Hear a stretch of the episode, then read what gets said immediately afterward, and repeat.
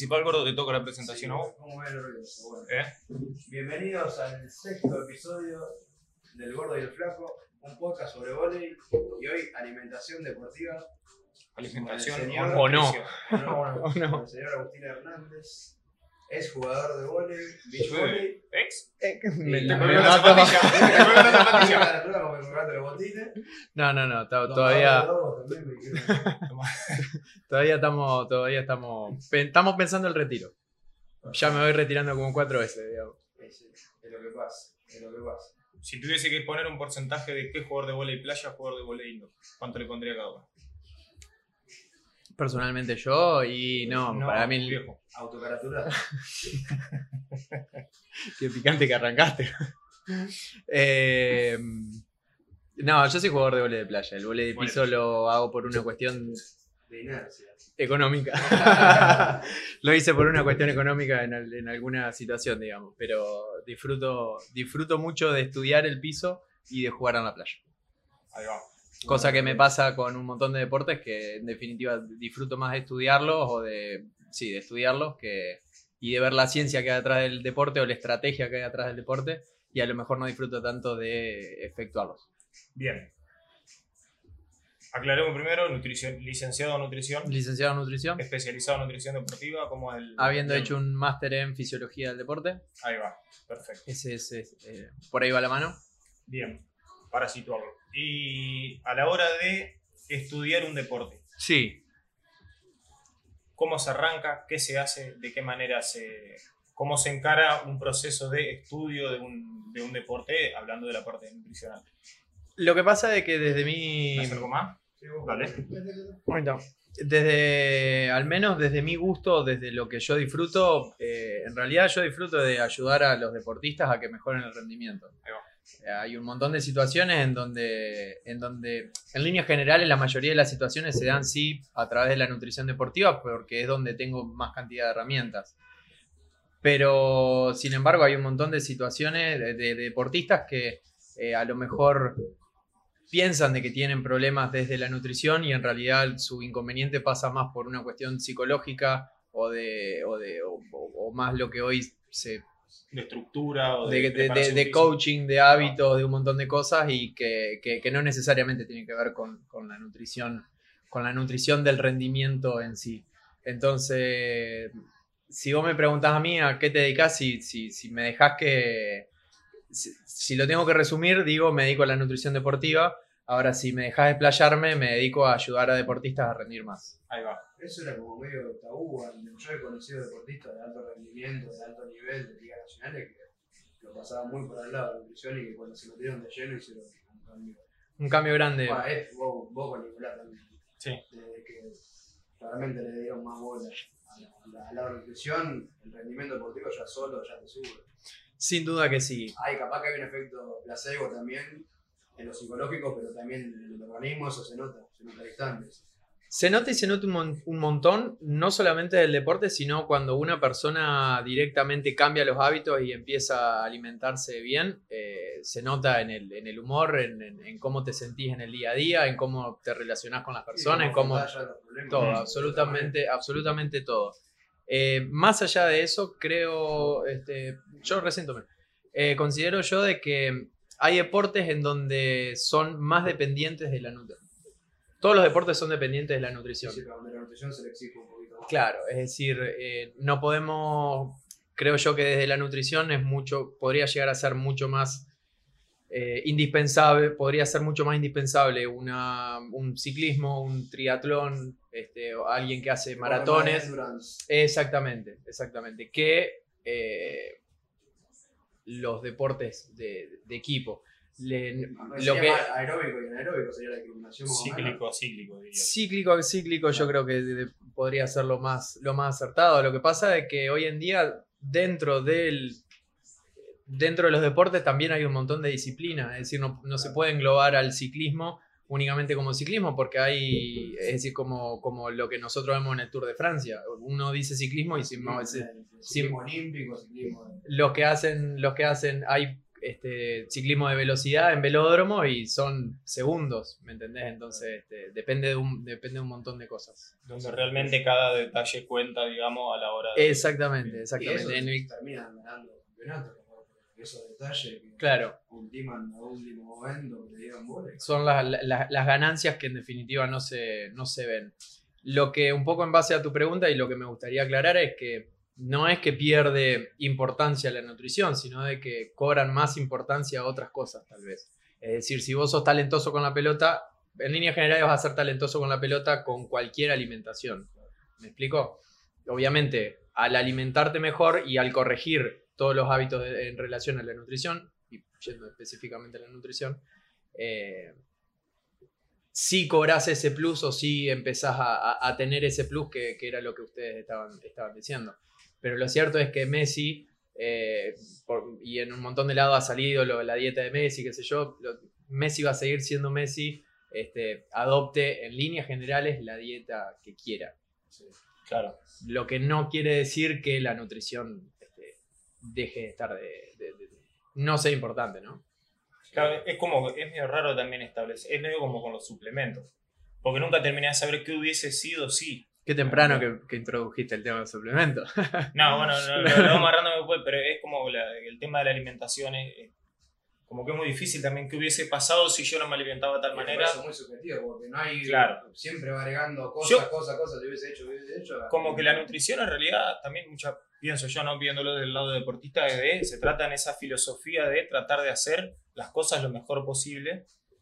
Y, y la nutrición es parte de eso, digamos, así, che, como lo mejor posible para llegar lo mejor posible a la competencia y después jugarlo, jugar lo mejor posible. Sin duda que sí, el rendimiento deportivo eh, tiene un montón de facetas y es muy, Claro. es decir, eh, tiene un montón de variables. Y justamente el ir o el perseguir eh, el hecho de que cada variable, cada variable cuenta, entonces cada el perseguir de que Claro. vos afinar cada variable hace que descanse mejor, te alimente mejor, te recuperes mejor.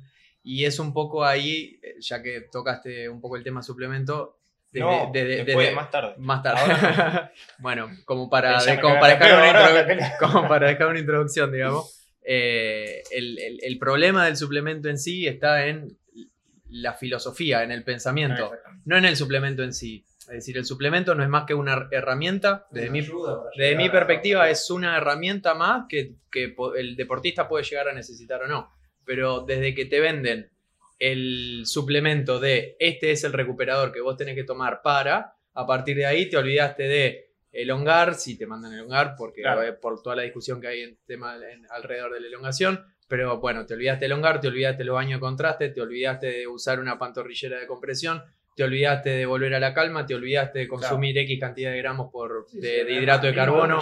dice, de proteína, Como si fuese la poción. Como que si fuera, listo, a partir de que vos tenés un suplemento recuperador, te olvidás de un montón de variables que lo más, es decir, de seguro te van a recuperar más que ese recuperador solo.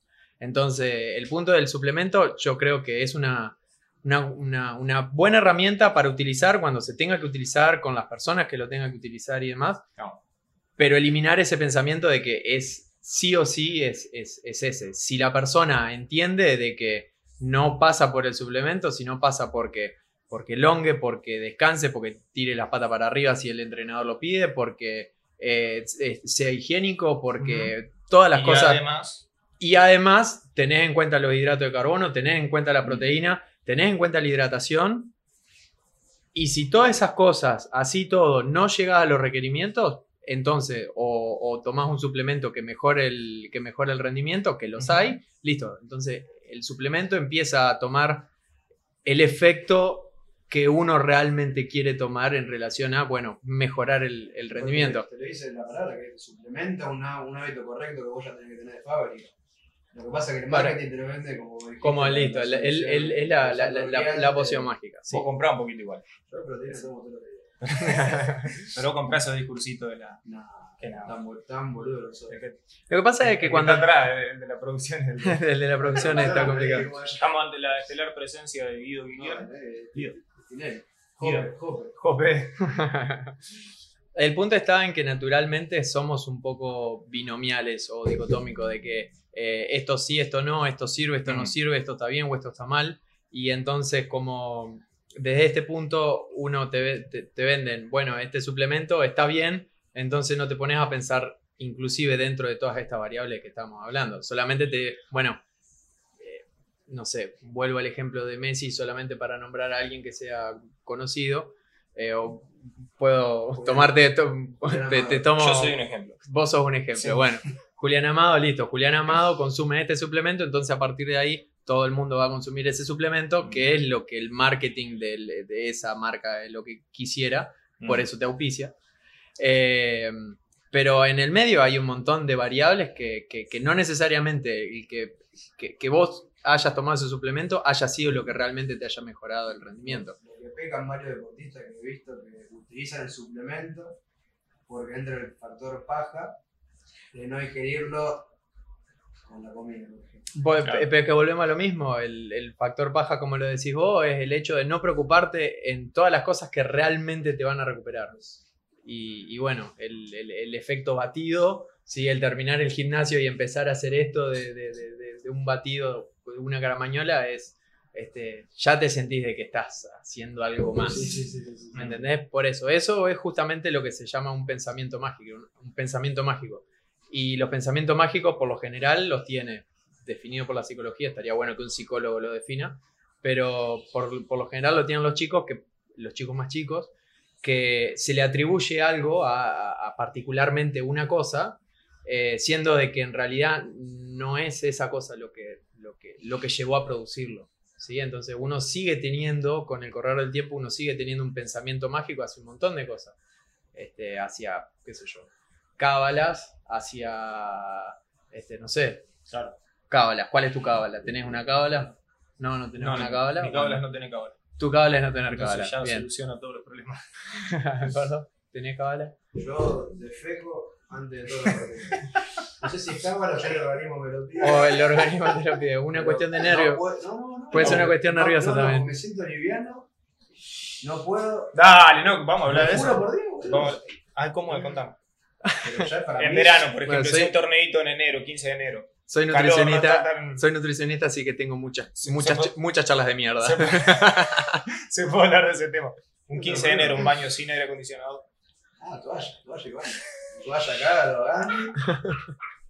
El reidor. Qué buena imagen, boludo. Oh, qué asco. Bueno, Toalla, lo hagan y ahí, bueno. Ahí lo saco de aparte como sauna. Baja un kilito ahí de líquido antes de la competición. Qué pibe hermoso, boludo. Y bueno. Che, ya le sacá la ficha al deportista que es vago. Al consultorio, cada deportista, eh, ¿Cuánto tiempo te lleva Deben en- tener ítems, deben tener seguro. ¿cuánto tiempo te estás lleva entender si le estás hablando a un deportista o si le estás hablando a la pared? O si le está hablando a la pared y hay algún par de preguntas, por ejemplo, eh, justamente, ¿no? Si la- el segundo punto que te introducen es. Si la primera pregunta es ¿qué puedo tomar para? Ah, ya está. Listo. Mi respuesta a eso es "Tom- tomate una siesta, digamos. Sí, sí, sí, Se me han caído, pero es un rugby seguro. No, hay de todo, hay de todo, eh, hay de todo. ¿Se enojó? ¿Se enojó? Que cómo era, cómo era. ¿Va a venir a hablar de preparación física algún día, Ido? Tenés un al- andá al podcast de radio. Que un rugby frustrado. Este gol, eh, papá. No lo quiero para tu lado porque se me enoja. Está bien. Él sabe eso. El, el punto es, si la, la conversación inicia en estoy cansado, ¿qué puedo tomar? Eh, listo. Sabes que estás perdiendo 3 a 0. Fíjate si dormí 8 horitas. Sí. Claro, claro. Toma- tomate una siesta, ¿no? Eh, eh, es básico. Sí, ya tiene la cabeza predispuesta que vos vayas recetas A que, algo a que, le dé, a que le dé la fórmula mágica para, para poder solucionarlo. Cuando en realidad el solucionarlo está, está en él el poder solucionarlo, no, no en que vos le, res- le des, pues nosotros no podemos recetar, pero en que vos le des exactamente o le sugieras exactamente qué es lo que tiene que, que tomar. Sí, sí, sí. sí. Va más por el lado del cambio de hábito, de ir Sí. acostumbrándote a. Sí, porque el depende. camino- El camino es fácil, porque te, te has visto como el camino fácil, ¿entendés? Como que puedo dejar de hacer varias cosas, que Claro. yo con esto voy andando bien. Y capaz que te hace peor, y suplir todo el resto. Sí, sí, el, el típico cortoplacismo. Chau, hablábamos de. El típico cortoplacismo, exactamente. Resultado poco tiempo. Eh, hablábamos de deportes cíclicos y acíclicos. Ajá. Eh, hay, ¿Qué diferencias, a grandes rasgos, no, no tampoco para ponernos muy específicos, pero qué diferencias generales hay en la parte nutricional, bueno, tanto en entrenamiento y competencia, ¿varía? ¿Es, es más o menos lo mismo? Eh, ¿Qué prioridades le tiene que dar alguien que entrena, que hace, que hace bici Está o bien. que hace fondo de natación a un jugador de vóley? Bien, yo iría más a una cuestión de, de deportes que, que correspondan a tiempos y a marcas, los deportes de tiempo y marca. En ese sentido, eh, podés perder por no alimentarte correctamente. Es Claro. decir, podés no terminar la competencia por no alimentarte Claro, es correctamente. determinante. Es determinante, es más determinante, exactamente. En el caso de, de un deporte de equipo como el vóley o como el básquet, empezás a tener mayor cantidad de opciones a la hora de una alimentación, que tal vez pasan por otro lado el hecho de, de un mejor rendimiento, pasa más por, por, este, por, por el día a día, pasa por el- los momentos en los que consumís, en, en los que comes, pasa por lo que comes, pasa por cómo modificas tu composición corporal y en todo eso obviamente tiene que ver la nutrición, entonces sí, la nutrición sigue jugando un rol fundamental. Pero el punto es cuando vos te vas a la competencia, si, si a un ciclista, y volvemos al caso, del ciclismo, al caso del ciclismo, si a un ciclista de larga distancia no lo educás o no le enseñás o, o- o no le planificás realmente acorde a las necesidades de, de la competencia, la va a pasar mal y puede no llegar a terminar la Claro. competencia. Claro, En el caso del sería, en el caso del vóley de playa le cobraría principal importancia, por ejemplo, y es algo que no se le da demasiada pelota, el tema de la hidratación. ¿sí? ¿Por qué? Porque en líneas generales es lo único que a vos te puede realmente llevar a no terminar la competencia. Claro. Y si vos te pones a fijar en el vóley de playa, tenés este, lo- los partidos son de 40 a 45 minutos a una hora 10, como, como mucho, y tenés tiempos en el medio, tenés, tenés set eh, que son relativamente cortos, entonces vos tenés un montón de momentos y un montón de situaciones en donde podés realmente mantenerte hidratado. Si no te mantenés hidratado, es porque no te lo enseñaron o porque no le das, le das poca importancia y demás. Eh, nada, eh, eh, es lo único en definitiva que puede llegar a sacarte y Claro. obviamente un día de mucho calor tiene que reunirse las condiciones realmente. El deporte como ciclismo te drena los músculos al 100%, terminás hecho un trapo de piso a, ese nivel. Sí. Y vos, lo que decías vos de la comparación, vos siendo jugador de beach volley de volley, te comes una hamburguesa en almuerzo, que va a jugar bien. No, no, te, no te implica mucho. Sí. En cambio, Yo no sé si Lo que te no quiere a decir que, que esté bueno o no, decir que, No, que sea la, me- que sea mejor opción, tenés- pero no, no, no, sí. Tenés escapatorias. claro. Eso es lo que tiene. sí, que sí, quizás en, Bueno, en un y- ciclismo, si vos te quedas sin nata, ya no puedes correr más. En volei o beach volley te quedaste sin nata y. Che, podés cambiar una, alguna estrategia. Claro, empezás a jugar toquecito. Claro, por eso. Y desde ese punto, desde ese punto considero de que eh, me dedico más a enseñarlo que a planificarlo, o por lo menos a mí me gusta más enseñarlo que planificarlo. Desde ese punto, el vóley o el de playa, vos tenés que enseñar a la persona a ser flexible Mm. con la alimentación. Y dentro de esa flexibilidad, que él aprenda cuáles son las mejores opciones que tiene en al torneo que vaya. ¿Por qué? Porque Sí, eh, porque en tu caso, en tu caso a lo mejor vas a, vas a, vas a hotel cuando te vas a jugar los, los, los World Tour y ese tipo de cosas. Pero ¿cuál es el problema? No, no te van a dar de comer este, lo mismo acá en Argentina que en México si quedas fuera del hotel o, o- o por X motivo no comes en el hotel. Eh, o porque el hotel no lo tenga, digamos. No es lo mismo acá en Argentina, en México, que en China, ¿me entendés? Entonces, ok, Eso te iba a decir, pasa mucho en pasa mucho. los torneos de China, loco, que los jugadores todo. Termin- terminás comiendo en el McDonald's. claro, bueno, entonces desde ese punto es importante educar a la persona a que sea flexible, a que dentro de sus, dentro de los alimentos que él tiene para elegir, ok, dentro de estos alimentos elegí esto, elegí esto, elegí Claro. esto, y que sea Es flexible. como el dicho que tenés que enseñar a pescar antes de tragar a pescar. claro. En el caso del, en el caso de un ciclismo, digamos, o en el caso de, de- de deportes que, de ese tipo de deporte, necesariamente sos hidrato de carbono dependiente Claro. Este, si bien hay otras opciones, el rendimiento va más por ese lado, digamos.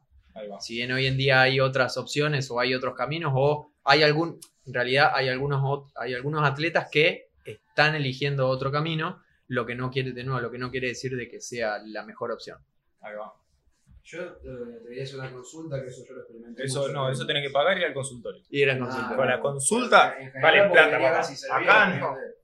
Acá Lo pregunta. que se dice como intermittent fasting. Que eso Sí. vos, vos te alimentás. Hay varias maneras. Sí. Yo lo que uso muchas veces es alimentarme creo que 8 horas y ayunar 16. Ujú. No desayuno. Arranco a comer desde el mediodía hasta la, y como tres comidas la noche. Ujú. Yo he ido a muchos nutricionistas que te dicen generalmente tenía que comer cada dos horas y gesta, gesta, así activar metabolismo, metabolismo. Y informándome vi que eso era una ventaja porque aparte te baja la insulina, tiene un montón de ventajas eso. A lo que iba. ¿Importa más al fin del día la cantidad de calorías que vos consumiste o si las repartís? Porque yo me siento, me, me sacio mucho más mejor comiendo tres platos grandes de comida Ujú. y me, me acostumbré al tercer día, por ahí me molestaba no desayunar, desayunar, pero ya el tercer día ya como que lo iba equilibrando Bien. y fue y funcionó bien. Bien, el punto es que las cosas que vos mencionás tienen un montón de aristas que me gustaría aclararlas. La primera arista que me parece fundamental, ¿por qué? Porque la gran mayoría de personas termina leyendo o termina informándose en internet y atribuyendo de que todo sirve para todo y ya está. Entonces, lo primero que me gustaría aclarar es que un montón de, eh, hay un montón de cuestiones desde el lado de la salud, que vos nombraste, que vos nombraste algunas hace un ratito. Hay un montón de situaciones que van para el lado de la salud que no corresponden con el rendimiento deportivo. No, eso obvio, porque vos capaz de tenés que juntar una agenda, vos si entrenás a la mañana y tenés un gasto físico a la mañana, tenés que. Claro, por eso.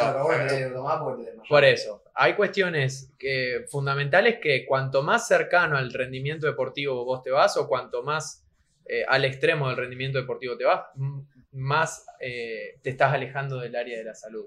Imagínatelo como que rendimiento deportivo para Sí, allá, y- saludo acá, y lo otro es, son el- es decir, para este otro lado iría eh, lo que es fisicoculturismo y ese tipo de cosas. Entonces, hay un punto en el medio en donde en líneas generales se encuentran las tres, es decir, una composición corporal, este, una composición corporal yéndonos al lado del fisicoculturismo, eh, un rendimiento deportivo que también esté acorde y también obviamente el área, el área de la salud.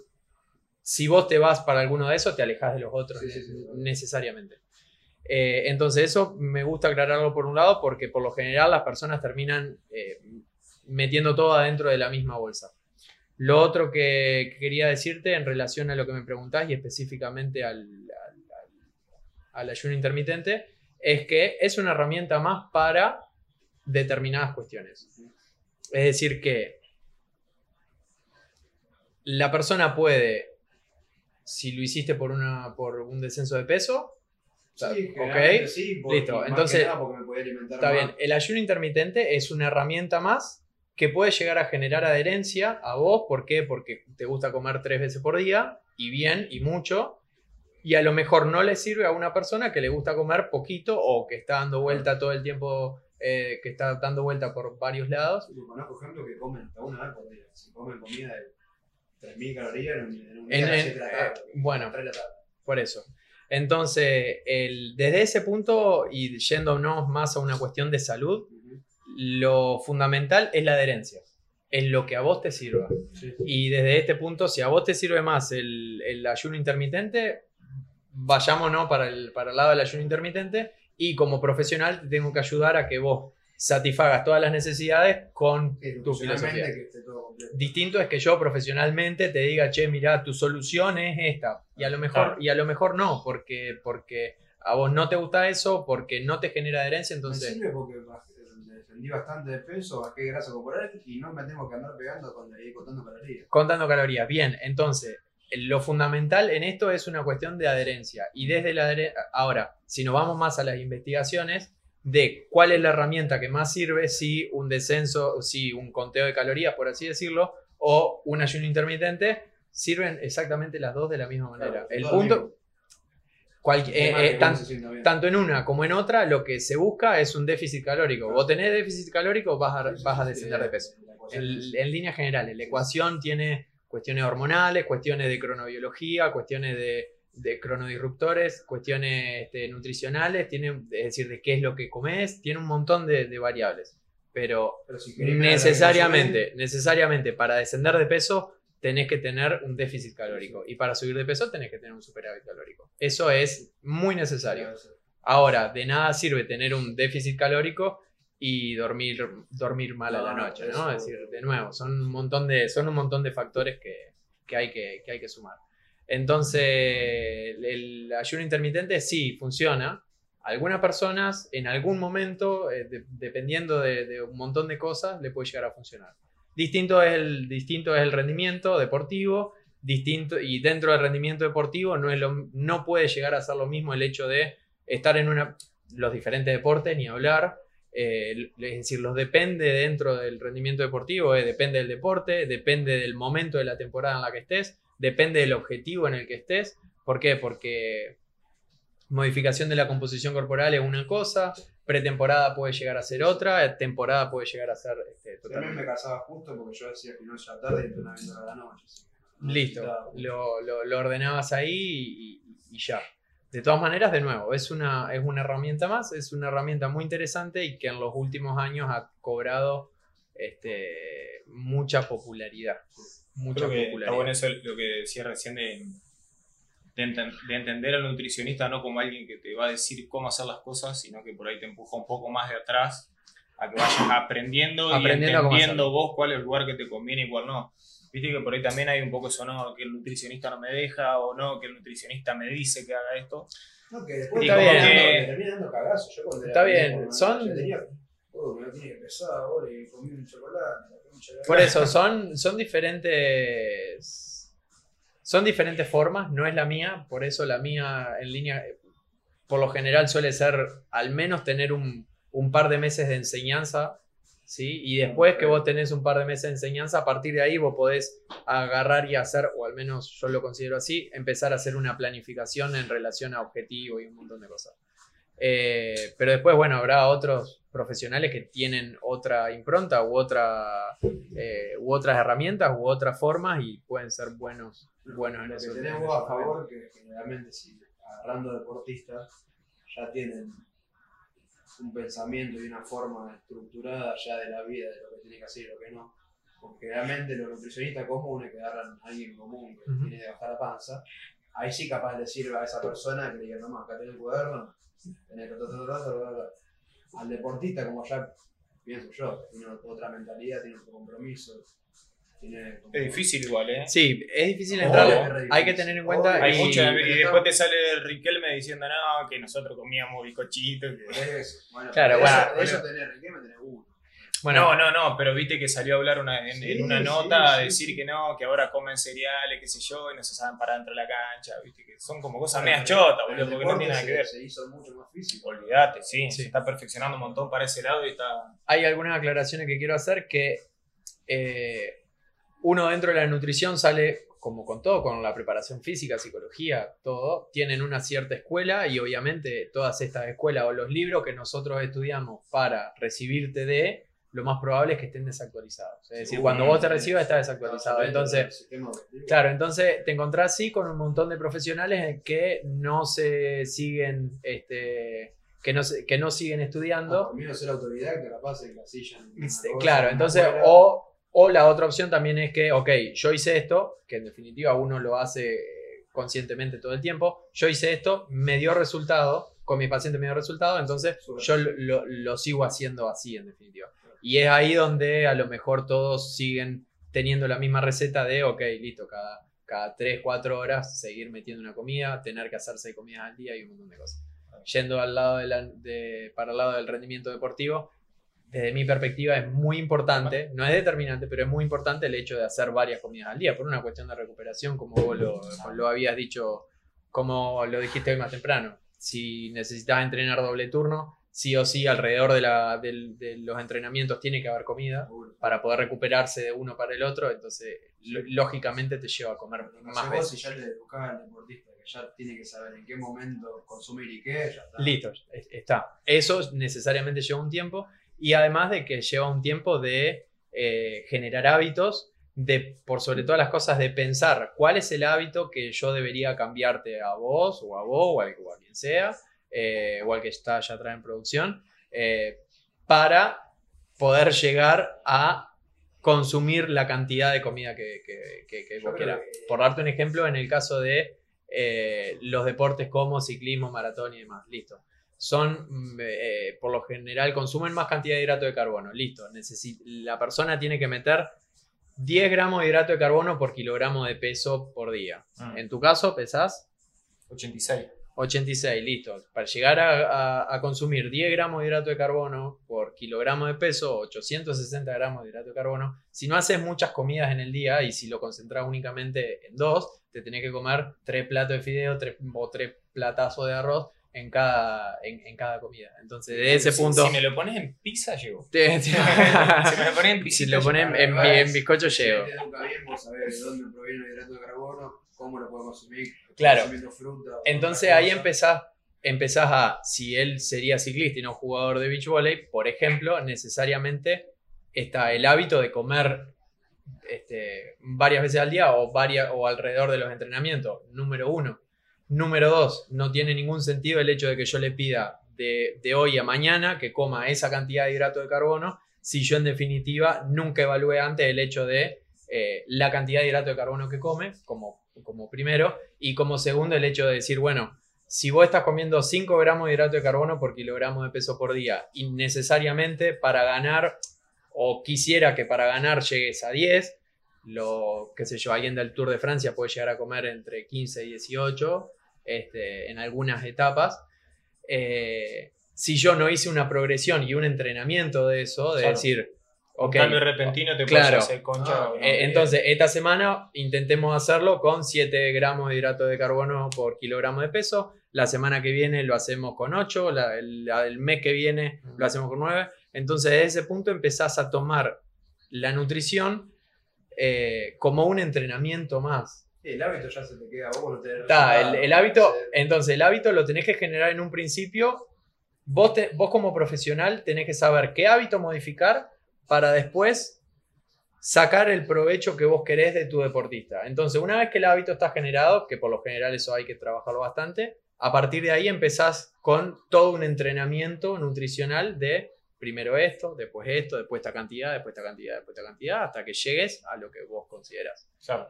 Entonces, nada, es un proceso... El hábito vos cómo lo elaborarías, por, por repetición o por otro método.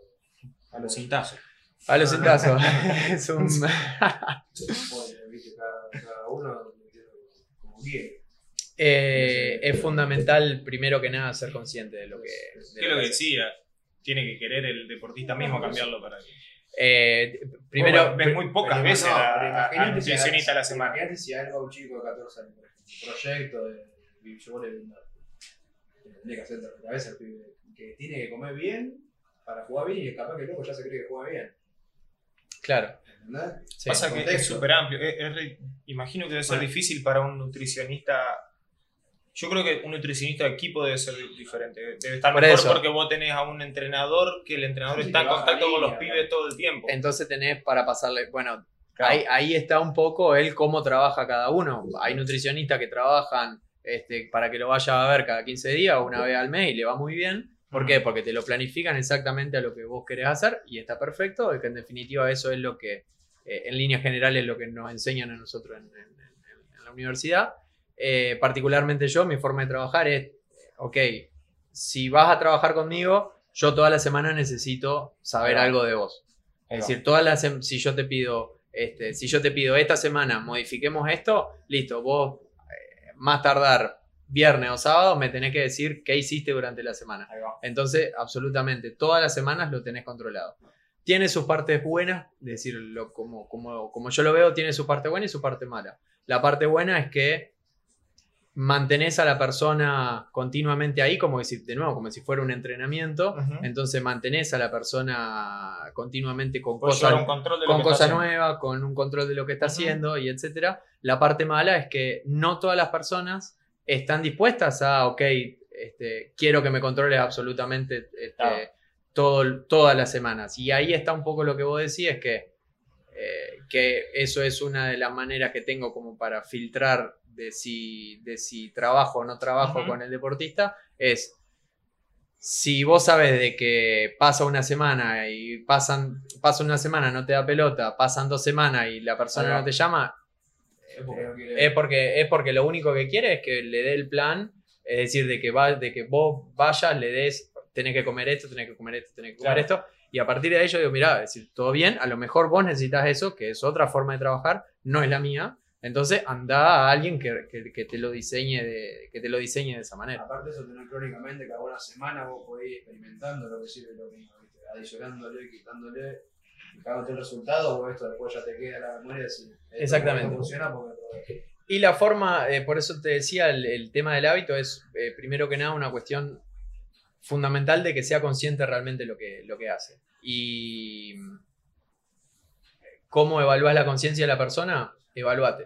Es decir, vos le decís del 1 al 10, yo te pido X, yo te pido que, que no sé, que, que en todas las comidas comas frutas y verduras o que comas X cantidad de, de frutas y verduras. Ok. Esto lo planificamos el lunes, el viernes. Del 1 al 10, ¿qué tanto cumpliste?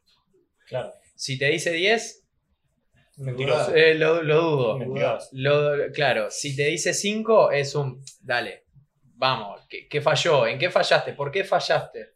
Es decir, ¿por qué un 5? Un 8 Y no porque, y, claro, y no porque el trabajo, porque no sé qué comer, porque en mi casa siempre hay banana y nada más, listo. Entonces, a partir de ahí vos tenés Claro, un claro, montón de herramientas de decirle, bueno, la semana que viene probá metiendo un desayuno de esta manera, este, probá haciendo esto, probá este, congelándolo y haciendo, haciendo helado de, de- de- de fruta, qué sé yo. mon- Estoy tirando cosas al aire, ¿no? Pero de esa manera, ok, evaluate y... Así que si los pacientes están mirando en este momento, Me tienen que decir un ocho. El 8 es ocho. Tiene que decir ocho. No, bueno, es una cuestión de, de, de evalua- de autoevaluación y más allá de, de una autoevaluación, tiene que ser algo intrínseco, porque a partir de que, el, de que la felicidad empieza a estar en la meta, en tengo que bajar X cantidad de kilos, cuando se llega a la meta se abandona todo. Claro. Entonces- vos tenés que crear un hábito de vida. también. Claro, entonces si, si vos le enseñás a la persona que otro de los chistes que suelo hacer es, che, quiero bajar de peso, bueno, consumí, no sé, Fedrina o la, la, la boludez que se me ocurre en ese momento, eh, no, bueno, pero como soy nutricionista, quiero generar salud, listo, entonces aprendí a decirte vos qué es lo que querés. No querés bajar, no querés bajar de peso, querés tener más, querés tener más salud. Entonces, a partir de ahí, el- el- la persona, se, lo- los mensajes que la persona se empieza a decir es otro. Si vos decís, mira, yo quiero bajar 5 kilos, sacando un rendimiento deportivo, yo quiero bajar 5 kilos porque quiero que en el verano se me vean los abdominales, Por eso en marzo tenemos que usar. en, en marzo la, la cagaste, claro. Bueno, pero el En febrero arranca el atracón. más salud, te puedes hasta permitir comer mal un día. es Y que no- y no eso es tener- salud. Y no, tenerle miedo. ¿entendés? Es que eso es salud. El otro día, vos te clavas un asado con chichuli y morcilla. El asado de salud, loco. Sí, pero con con- Matatos y. Al otro día vos te levantas y vas a seguir comiendo bien. Porque vos sabés que hiciste mal a Porque Porque lo- uno ya entra en un círculo. Lo que Porque lo, no, lo no te hace genera- nada comer mal un día. Lo- lo- es decir, generaste justamente el hábito. Claro. Eso por una parte. Claro. Ahí es cuando empezás a darte cuenta si la persona realmente generó el hábito o no. Y lo otro es qué es salud. Claro. ¿Qué es salud? Y esa vendría a ser una pregunta. La mayoría de las personas lo que, lo que, lo que piensan de qué es salud son eh, números estadísticos de un montón de estudios o de poblaciones enteras. Es decir, si yo te pregunto a vos qué es salud, y no, salud es eh, estar en X peso. Para, para mí es estar en X peso, es de que la sangre me dé estos valores, es que hormonalmente Sí, me dé esto. En definitiva, esos son estadísticas de cómo vendría a ser un cuerpo que, Sí, está, que es saludable. isotipo de, de perfección humana. Pero a lo mejor, pero le- le- por definición de, de- de la Organización Mundial de la Salud, no solamente tiene que ver la cuestión corporal, Tiene que ver una cuestión- tiene que ver una cuestión mental, tiene que ver una cuestión psicosocial, ¿sí? Y no es solamente la ausencia de enfermedad, ¿está? Entonces, listo. ¿Tenés estadísticamente lo que al cuerpo, cómo el cuerpo funciona bien? Sí, lo tenés, listo. Vamos, eso genera salud. Pero también genera salud el hecho de estar bien mentalmente y Claro, estar tranquilo. Y Y claro, exactamente. el psicólogo deportivo una vez me, me decía, que cuando hablando del tema por ahí, viste, de lo nutricional y demás, Sí. decía, si, si para vos no tomar una cerveza te genera un estrés, te genera un, un cansancio y decís, loco, qué bajón, Qué una cerveza. Y- Es, pe- eso es, es peor que no tomarla, digamos. Exactamente, exactamente. Tomate una cerveza porque rompe con un poquito de lo nutricional para sumar vos desde el lado de lo mental y sentirte un poco más tranquilo. Exactamente. Y desde ese punto, si vos te pones a. a- si, si uno evalúa la alimentación, la alimentación es un acto social Mm. y es un acto cultural. ¿Por qué? Porque estamos compartiendo el mate porque estamos entre amigos y, y demás. Lo más probable es que si estés solo no estés, no, es- no es- no estés compartiendo porque te vas a estar solo, pero no estés tomando mate. Entonces. eh, bueno. Sí, bueno, está, pero, eh, pero, pero, pero un ejemplo, un ejemplo. De que, de que no deja de ser un acto, este, no deja de ser un acto social. Entonces, claro. El problema es ya cuando te estresas y no te tomas un cajón de birra. Ahí ya. Che, Ahí- si no me tomaste ahí- claro. cajón de cerveza, me voy a sentir Ahí te- muy mal. Ahí tenés, ahí tenés un problema, ahí tenés Ahí- un problema. Sí, Y el otro problema de alcoholismo se llama. Prender el botón de la camisa. ¿eh? Claro. Y, y la otra cuestión está en que, en que, bueno, hoy en día nosotros somos el resultado de todas las decisiones que venimos tomando desde que tenemos conciencia de que tomamos decisiones, ¿no? Eh, o no, o no, no somos, inconscientes, somos inconscientes de las decisiones. Entonces, el resultado de nosotros hoy en día, psíquicamente, corporalmente y lo que fuera, son las decisiones que nosotros ya tomamos, en mi caso, 32 años, 32 años antes. Eh, entonces, a partir de acá, y si realmente te lo plantea el hecho de estar mejor y de, de jugar mejor o de sentirte mejor o de entrenar mejor, listo, empezá a tomar decisiones en relación a eso. Sí, tomarte una cerveza te va a estresar, como decías vos. Eh, si no tomarte una cerveza te va a estresar, más vale tomátela y está un poquito más tranquilo y disfrútalo con quien esté, con la pareja, con, con la familia o con quien estés. El punto está en que no seas una suma de errores. Porque si vos comes, no sé, vos comes tres veces por día, listo. Entonces, a, eh, a final de la semana, vos este, consumiste, hiciste 21 comidas. ¿Está? Entonces, si esas 21 comidas vos haces 18 bien, por decir un número, lo más probable es que la- la- la- las tres que restan no pasa nada no pasa nada. Claro. Ahora, si vos, si te pondrías a evaluar qué cantidad de comidas hiciste bien, qué cantidad de comidas hiciste mal, o qué cantidad de comidas las podrías haber hecho mejor. En, realidad, la- las verdaderas palabras vendrían a ser esas, qué cantidad de comidas podría haber hecho mejor. Si te lo pones a evaluar y vos decís, y la mitad de las comidas hice mal, la mitad de las comidas este, me, me bandié, la mitad de la comida hice cualquiera o menos, bueno, en ese caso, este, sos una suma de los errores también. No, y medio por uno mismo, eso, más que yo estoy, la, una la historia mía personal, yo a los 17 pesaba 120 kilos, tenía un sobrepeso galopante. Me había mandado el nutricionista, no vine a todo. Pero porque me obligaban, ¿no? Claro. Y yo no me acuerdo cuánto tenido, ponele que habré tenido 20. Me levanto así con hambre a la madrugada, agarro la heladera y abro, la abro, viste, como escondiéndome. Me estoy engañando a mí, boludo. Como me estoy haciendo trampa a mí mismo, ¿entendés? Y ahí me di cuenta, ah, acá estoy haciendo todo mal. De nuevo. Estoy pensando. De nuevo, hasta que, no lo, hasta que no lo hiciste consciente, realmente al, al- al al problema, hasta que no lo hiciste consciente, no importa la Entonces, cantidad de consulta. psicólogo o nutricionista eh, hayas ido. El Te punto es hizo- hacerlo te consciente. hizo la consulta en vivo. Me hizo la consulta. Ah, me acuerdo ¿Cómo te aprovechaste, bro? Psicólogo. Eh, sí, lo, lo está agarrando medio psicólogo. y diciendo, Ha- Hacelo consciente. Eh, Es un que un, mito- un poco es, eh, un poco es eso. Eh, a todos los nutricionistas le pasa de que eh, se sientan atrás del escritorio a querer hablar de nutrición con el paciente y el, y el paciente viene a contarte que se peleó con la mujer, que lo, en el trabajo no quiere estar. Y cuando te pones a pensar todas las decisiones malas que tomó la, tu paciente o la persona que vos tenés enfrente, tiene que ver porque se peleó con la mujer, porque Claro. el laburo lo quieren es como que echar. está muy a mano en porque- la comida para de decir, rico el orto, me una hamburguesa, loco, porque no ¿Por qué? Porque el, el mismo, de lugar. hecho, el mismo estrés, el mismo estrés genera de que vos busques eh, ese tipo de alimentos. Entonces, Claro. y es un poco, y, es algo que se sigue alimentando a sí mismo. El mismo estrés hace que vos... Un eh, círculo vicioso. que- que Es un círculo vicioso, cuando estás cansado, cuando estás fastidioso, mantener, hacer algo que no tenés ganas de hacer. En el Sí, caso de que, todo, yo creo que de la todo. parte cuando uno come sano, hay una gran parte que uno lo hace con ganas y che, tengo ganas, tengo pila. Y siempre hay como todo, como el entrenamiento y demás, que siempre hay una parte que, que no querés saber nada y que lo hace igual. Yo creo que en los momentos de estrés es la parte más complicada de decir, bueno, Y ahí tenés que estar con la cabeza. Claro, fría, viste, no me clavo un alfajor en este momento y, y cuando quizás en un, en un momento en el que estás bien no te costaría tanto y en el que está un poco complicado decir, Bueno, pero es desde que- ese- Es lo que decía él, vos ahí capaz un alfajor te lo tenés que comer.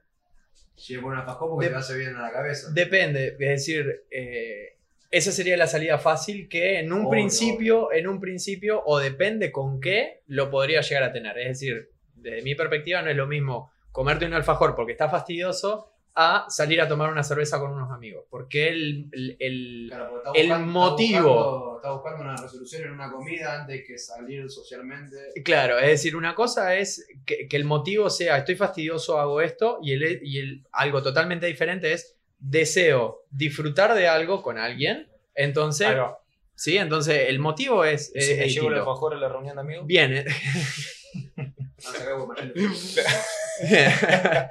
Entonces, particularmente cuando vos tenés este, esta cuestión de estoy fastidioso, me quiero clavar un alfajor, una de las, eh, de las cosas fundamentales es tener tus propios sistemas de...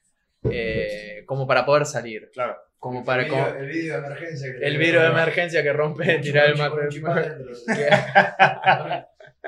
Con un pan con chicharrón. Con un pan con chicharrón. No, el- a lo que voy es que, por darte un ejemplo, si vos llegás a tu casa fastidioso y en tu casa tenés alfajores, este, factura y Sí, Coca-Cola, lo más probable es que sea lo Eso primero es que hagas. eso, no, no Entonces- tener en tu casa todas esas comidas que es lo eso- más importante Desde de que todo. Entonces- no. Modificar el medio, desde ese, desde ese punto, el medio en el Claro. que vos estás inmerso tiene muchísimo que ver. Y el medio empieza a hacerse cuando haces la lista del supermercado. ¿Por qué? Exactamente. Porque si tu changuito tiene alfajores, Coca-Cola y un montón de boludeces, lo más probable es que en el eh, cuando Están para consumir. No, si Cuando está a la es- mano, sí, sí, olvídate. sí, A, a mí me pasaba también a veces que, la típica que te compras la, te compras las pepitos para dejarla en el coso, así la dejo ahí, ya está.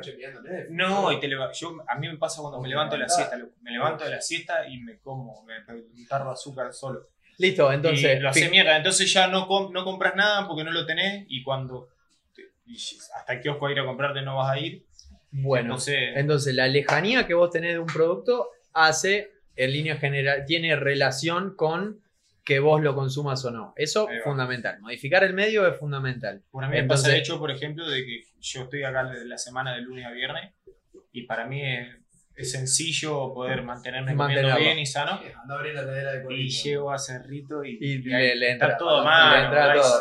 Yo creo que el Lo- de la heladera de tu vieja deberíamos sacar en todo el episodio. En todo el otro punto es, ok, vos ya tenés detectado en qué situaciones, en qué situaciones y qué es lo que vos necesitas después de que te levantás de la siesta. Claro. No es, de, no es en cualquier situación. Entonces, bueno, de nuevo, el hecho de que vos seas consciente de eso también te da otras herramientas u otro sistema como para decir, listo, eh, cuando me pase, ping, Claro. Otra ¿Cómo zafar? Otra ¿Cómo consulta. zafar? La necesidad de azúcar no es falta de potasio. ¿no? Le ¿no? no. Cuando vos te agarra gula de algo por Bueno, azúcar. vamos a romper el mito.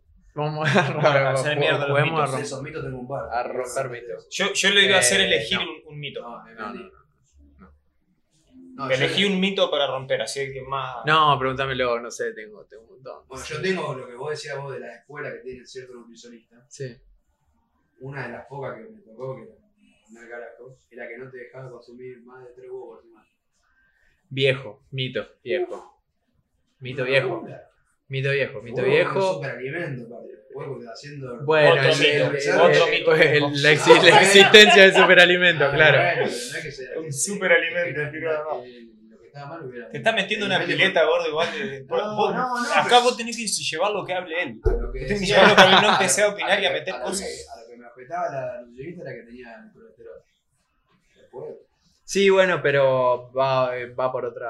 eh, eh, son otras cosas, digamos. No es lo mismo. No es lo mismo. Nosotros tenemos, nosotros ah, generamos colesterol porque nuestras células lo necesitan. Entonces, desde ese punto, eh, ok, no necesitamos consumirlo, no necesitamos consumirlo, pero lo cierto es que la cantidad, la cantidad de, de huevos por semana no, no tiene nada que ver. A menos que sea una cuestión genética como la tuya, como ya, como, como ya lo hemos hablado en definitiva. Y desde ese, desde ese punto, como ya te lo he dicho, tengo mis dudas, ¿sí? Prefiero decir no sé a decir lo sé y mandarme el moco. Tengo mis dudas y un poco lo que yo te recomendé es, ok, fíjate el, el resultado, el, el- Claro. evalúa el, evalúa el- sangre. evalúa el income, evalúa el outcome y decir, bueno, ok, listo. Co- Vos me habías comentado que no comía el huevo entero, listo. Y yo te recomendé que por una cuestión proteica comas el huevo entero, porque el alimento es más que. eh, es decir, la matriz alimentaria es mucho más que los macronutrientes que tiene cada parte del alimento. Mm. Eh, entonces, lo que yo te había recomendado es, ok, probá a hacerlo un mes de comer un huevo por día o, o comer el huevo Claro. entero en lugar de separar yema y clara y fíjate, aparte, después de un mes, si lo... Lo empecé a comer el Sí. huevo entero, lo que sí no volvió a controlarme el colesterol que debería estar. ¿Qué deberías Llevo hacer? hace como tres meses. Bueno, está listo, es un buen, es un, un buen tiempo como, como para hacerlo. Pero de nuevo, este, a lo mejor alguien que, que- que- que tenga bien claro toda este- esta cuestión clínica puede llegar a, a sacar esa duda. Revolea otro mito, gordo, dale. Otro, sí. No, tenía esos dos ahí, porque venían de acá. Vos no tiraste ninguno, solo me tiraste. Allá, No, allá no, la, no. la producción. Yo hace rato ¿Vos que. Hace rato que como bien ya. Hago El huevo. Hago la creatina, ¿no? Ahí Ah, la de ponerse grosso con la creatina. tenés. Esa es la mía. Ponerse grosso con la Yo he creatina. visto cosas, hemos visto cosas también en el conocido gimnasio de Rosario. De. Hermosa. No hay que nombrar nombres. No, no, no. No hay que. No hay que Mucha, mucha, ey, mucha musculosa cortada, Mucha ajá. mucho guante de pesa. Pero. Esta. Repetición, 20, pecho, eh, 20 mango kilos plano, que- pam, pam, pam, pam. No, no, no. Terminaba, dejaba la barra. Así, así. Tapercito al costado. Pechuga de El pollo. hombre con la síntesis proteica más rápida. Entre, Excelente. entre, sí, sí, sí. Entre Excelente. repetición y repetición. Bien, bueno. Eh, para que el otro día me contaron una hermosa, te cuento esta, comían pollo, era de vuelta, y la charla era porque los pollos tenían muchas hormonas, por eso comían pollo. No. Te paso la otra. Proteína, hormona. Ey, el otro día, el otro día hablando con, con Pablito Bianchi, me contó, eh, ese nombre lo tiro porque no era él, que lo vio en un gimnasio, dos pibes que se estaban frotando un polvo blanco. Se frotaban un polvo blanco. Y hacían fierro y se frotaban un polvo blanco. y en un momento, mete, mete, ya Pablito, viste que un tipo que se enoja. Se enoja así. Le va y le pregunta, escuchame, le dice, ¿qué, qué están onda? haciendo? No, loco, vimos en internet que, que leche en polvo. No pasamos leche en polvo porque si vamos a cargada de proteína. Dice que la- los tejidos absorben, entonces dicen que es mejor. Excelente. No, casi lo agarra después. Excelente. Además, viste cómo es Pablito, esas cosas lo matan. Ah, sí. Excelente. Yo excelente. esas dos. No, hermoso, hermoso, hermoso. Tiene un imán para esas Para esas cosas. Bueno, está bueno la que vos planteaste y en, y en, y en relación a lo que. ¿Sos boludo? Estaba hablando de Bianchi. No, no, no, Pablito Bianchi. No, bien. Está en Estaba cualquier. Lenny ahí lo mata. No, no, no, lo, lo cagó a pedo, lo cagó a pedo en el Sí. te- le cagaba de risa, boludo. Sí, ¿por qué lo va a retar? Dejalo, cada cual piensa lo que, lo que tiene. Bueno, en relación a lo que mencionaste del, que- del- del que hacía pecho y después se clavaba un, un- eh, un pedacito de pollo, si bien lo planteó para el lado hormonal, pero bueno, uno de los mitos, que ya que querías que, que tire uno, es el tema de la ventana anabólica. Claro. Eh, porque lo cierto es que desde una cuestión del hidrato de carbono, sí necesita. Pará, por la duda que haremos, la ventana-. Por eso, Para, sí, expliquemos primero, la ventana anabólica se dice que todo lo que vos comas en los próximos 40 minutos después que terminás el entrenamiento, el cuerpo lo asimila mejor. Eso Bien. sería la ventana Más anabólica. Claro. Expliquémoslo por si alguien está mirando. Y Perfecto. bien, buen punto. Entonces- jugar, porque estoy de nexo entre el de- claro. Eh, más allá de eso, no es lo mismo el hidrato de carbono que la proteína. En el caso de la proteína, tenés mucho más tiempo de ventana anabólica. Es decir, vos lo- ¿Existe entonces la ventana anabólica? La ventana anabólica existe. No sé si es un término que está bueno utilizarlo, sino que se podría utilizar términos más acordes. Como te dicen los, los muñecos tortas en los youtubers, de que tenés que dos horas, si no, no, no te absorbes. ¿Vos mirás Tenés que youtuber tomar de nutrición? ¿Eh? ¿Vos mirás youtuber de nutrición? No. No. Mm. De Pierdo, pierdo todos mis gains. Claro, Pierdo igual. todos mis gains. Dice, Bueno. Tenés que tomar esto, dos horas después no te sirve. Claro, bueno, eh, desde ese punto mira. es, Seguro. es seguro. distinto los hidratos de carbono que las proteínas. Las Ah, proteínas tenés, las proteínas, lo fundamental es la cantidad de proteína que vos consumís durante todo el día. Punto uno, la cantidad, la cantidad del día. Punto dos, cómo lo distribuís durante el día. Ahora que estamos con problemas técnicos. Sí, sí. No, sé, ni- no sé ni cuál es lo que hay que hacer.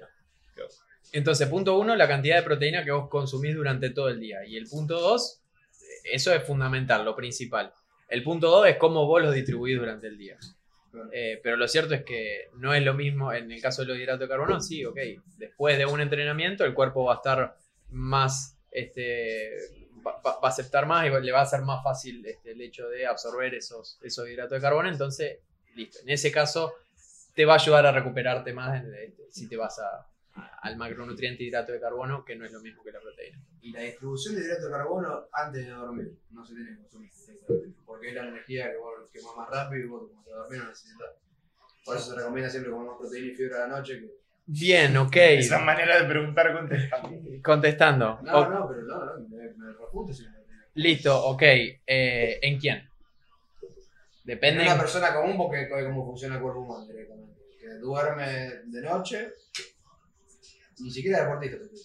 Por eso, depende en quién. Ni siquiera deportista. una ¿Por persona qué? común. Es ¿Por decir, lo, lo- lo llevamos a él, lo llevamos a él, terminó de entrenar. Tiene que ir a entrenar a la mañana. Por eso, terminó de entrenar a la tarde o a la noche y si no le metió los hidratos de carbono y la proteína que realmente necesita para recuperarse al otro día, al otro día va a rendir menos o, al- o- o no va a rendir Claro. lo, que, lo que tiene. Son Ahora- completamente distintas y momentos completamente Ento- entonces, si nos vamos de nuevo para una cuestión de rendimiento es una cosa lo que vos estás diciendo. Ahora, si nos vamos para una cuestión de salud es, totalme- es totalmente otra.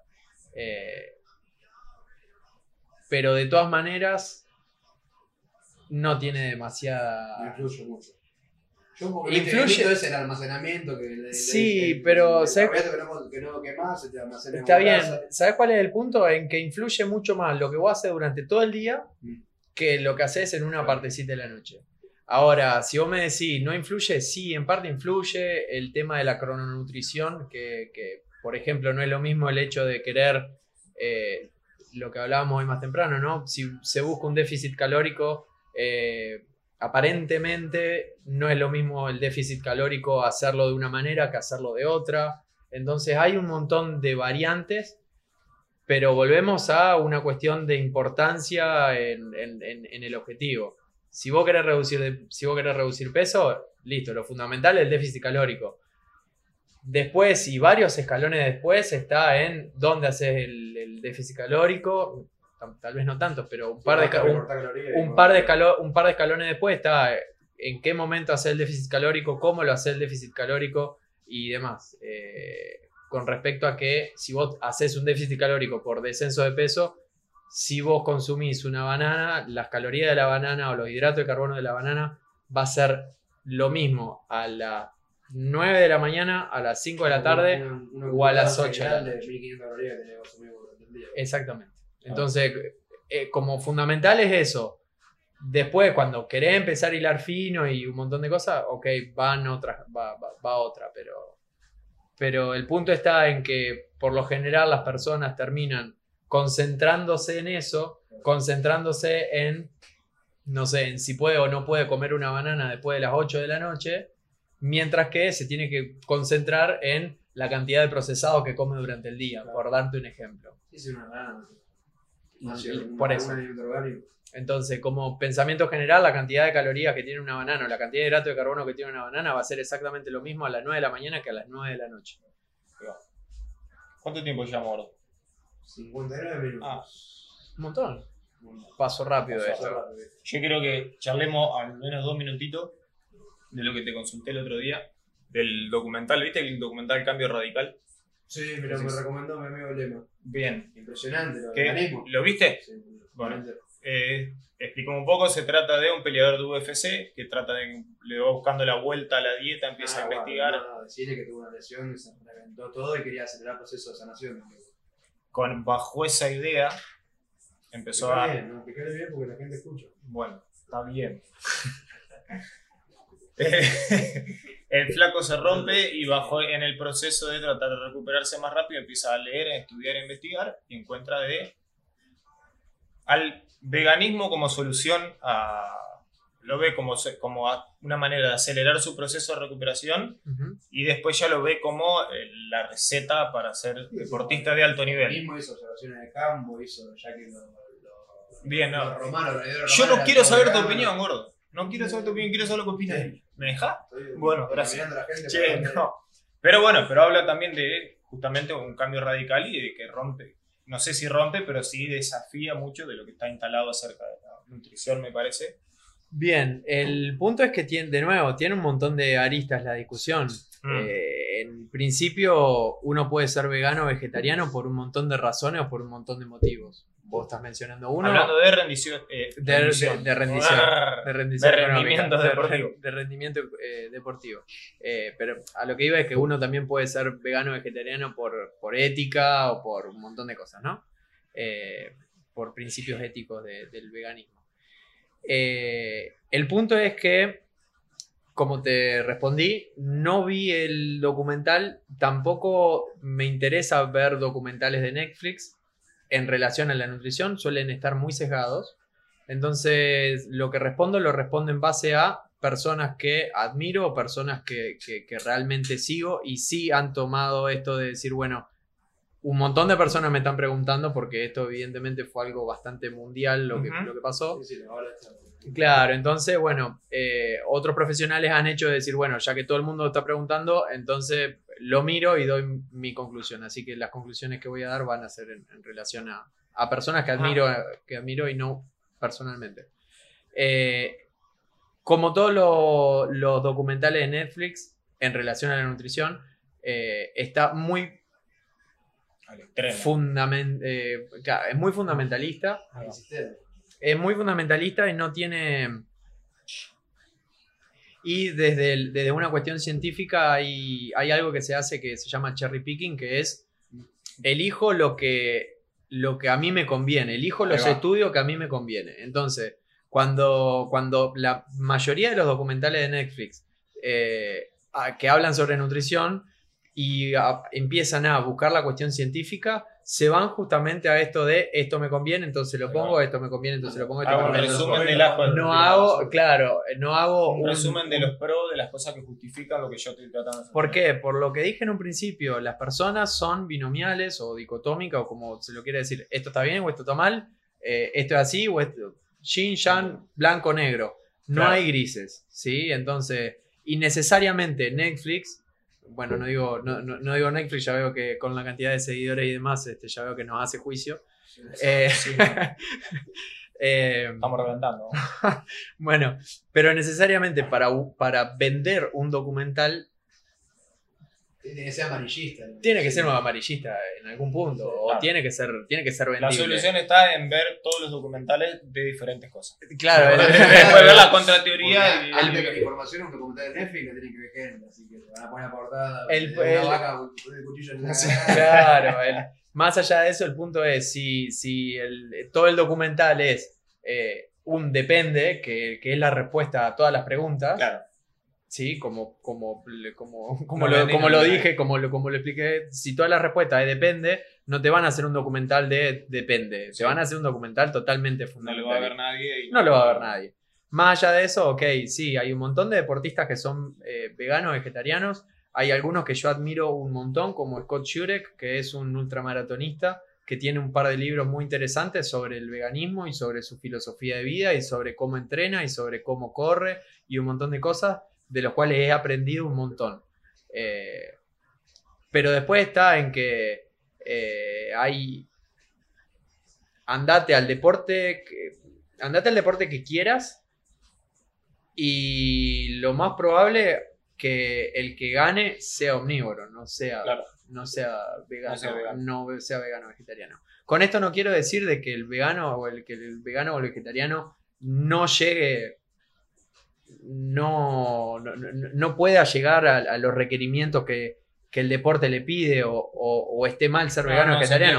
Totalmente lo contrario. A lo que voy es que se puede tomar una dieta, se puede tomar una alimentación vegetariana, vegana y ser un crack y ser el mejor del mundo. Y ta- de la misma manera se puede ser omnívoro y, y ser el mejor del mundo y ser el mejor del mundo mismo, también. mismo de la mano con lo que venimos hablando de que Se tiene puede- que ver más con, la- bueno, la- cada la persona con eso, consumiendo proteína animal y consumiendo proteína vegetal, lo lleva al nivel de macronutrientes solamente, ¿no? Termina siendo lo mismo, a fin de cuentas.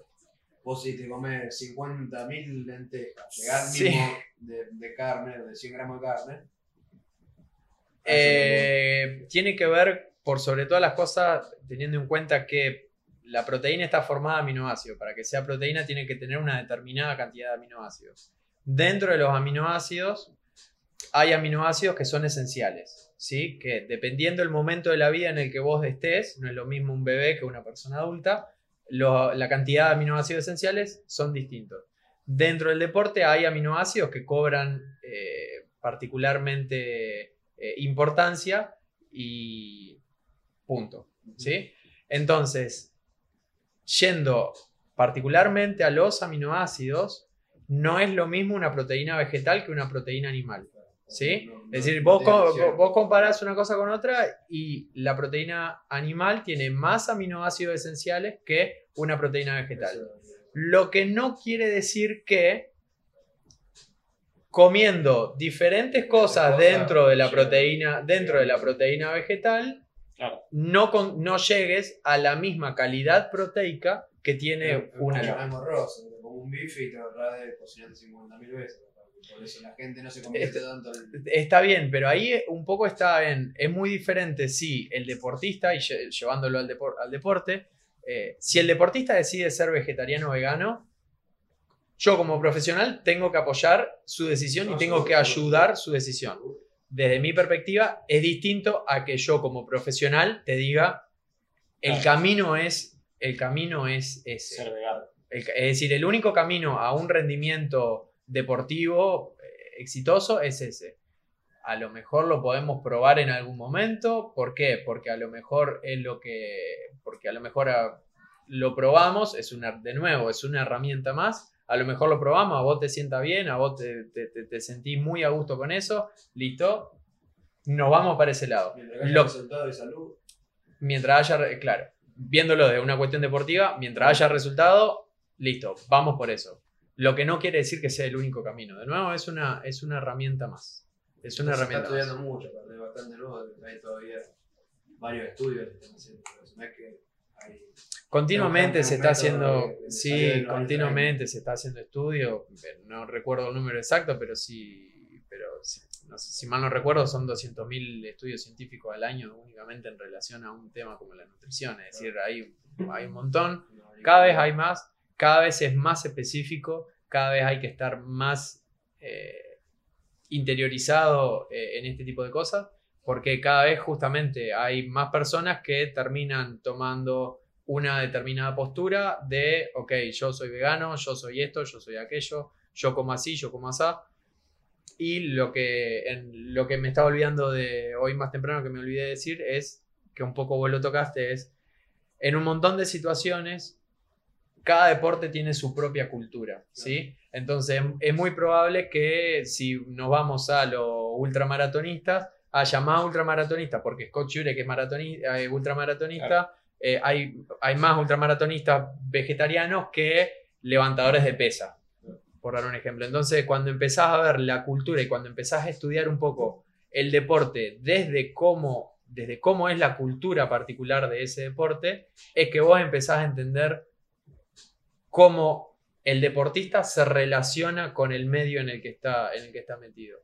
Y justamente por, justamente por esto, cuando hoy, hoy, ah, hoy más temprano había hablado Riquelme, un poco está el que si vos no estudiás una cultura, es decir, vos te metés a un club de fútbol, ¿no?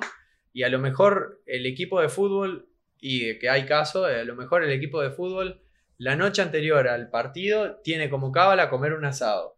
Vos entrás como nutricionista, no, muchacho, Claro. esto no se hace porque la ciencia indica El lunes que no- el lunes no tenés que comer más. esto, tenés que comer esto, tenés que comer esto. El lunes no laburaste más. El lunes no laburaste más. Segundo, no modificaste nada a nadie. Tercero, a tercero, no, no entraste, es decir, no, no Seguramente en un equipo de fútbol tenés cinco cabuleros que están pensando que anoche no comimos el asado, así que hoy vamos a perder. Tener hasta esas cosas Claro. que incluso tenés que tenerla en cuenta. eh. Entonces, desde la cuestión nutricional, que es tan amplio y de que abarca tantos momentos de la vida y Mm. tantas veces durante el día nosotros lo hacemos, eh, el tema de observar la cultura y de cómo y saber cómo es la cultura de cada deporte es fundamental para acceder al deportista, para, para, para, para llegar al deportista, ¿no? Es decir, si, si vos me decís, no, mira, yo hago esto porque, porque me siento bien, por más de que yo tenga el dato científico de que el, el camino es otro, y bueno, pero yo te cambio eso y vos vas a perder. Claro. Y el, el deporte, es decir, el deporte del, del- el rendimiento, el deporte de alto rendimiento es Ganar. ganar o perder. no, no, en ese es un poco blanco y negro, sí. Perfecto. ¿Te sacaste la duda? Ahora sí me saqué la duda. Era igual venía sobre, sobre el hilo de lo, de lo que veníamos hablando, Sí, pero no, quería, quería sacarlo porque estaba, estaba. Sobre el cambio radical. Hay, hay mucho, hay mucho, hay mucho para hablar. Inclusive, por ejemplo, eh, qué acciones tomó el director antes de filmar Cambio Radical. Es algo como para que lo estudie. Claro. No, no, No lo, lo- lo digo, lo digo, decir, si, si vos te fijás, termina invirtiendo en, este, en, en ese campo, en el campo del veganismo, y Claro. después termina filmando el filmando documental. Entonces, bueno, de repente, Sí, sí, ay, sí. todo el mínimamente mundo, sospechoso. mínimamente Mínimamente sospechoso, porque tiene algún tipo de conflicto de interés. Estamos para cerrar el sexto capítulo. Estamos para cerrar. Esta carátula, la sexta carátula de El Gordo y el Flaco. No, pará, pará, pará. Que se suscriban al canal, Ah, la sí, campanita. Eh, tu Instagram, Au, así. Bien, las redes sociales, ¿Cómo dejamos eh, eso? Que somos, somos forros, lo usamos, es una mascota, no le damos lista. ¿Cómo? Sí. Claro, Claro, claro, igual no. sabes cómo hacer. Me dieron mates que al menos. Al principio, no, no, no, lo que voy a Al hacer al principio, principio lo voy a Ah, poner, sí, para porque que yo no- soy el boludo que edita. Vos no te preocupes, yo me encargo de todo. Al principio vamos a tratar de. de, de ponerlo, bueno, de todas maneras lo digo, este, en Instagram y en cualquier red social y también en eh, la página, la, la página mía es ahsportscience.com. Eh, AH por mi nombre y ciencia deportiva toque. en, En, el en- principio en del video ya lo, ya lo Sí, vamos a editar porque ya Sí. a la hora del programa ya. A los 15 minutos nos dejan de ver todo, así que todo lo que digas entre los 15 minutos y la hora Bueno, que pero- termina. El punto Claro. es que, que- que- que escuchan, ¿eh? más allá de No, que que- esté ahí. Que si no lo escuchan es culpa de ellos. A ver. Nosotros pusimos. Nosotros Hacemos- hablamos. Hacemos servicio a la humanidad. Sí. bueno, Espero o sea, no haber, no haber aclarado dudas Eh, y sí. haber generado más dudas todavía. digamos. Eso es lo que, Exactamente. es la idea. Sexto capítulo de El Gordo y el Flaco. Un podcast sobre volei.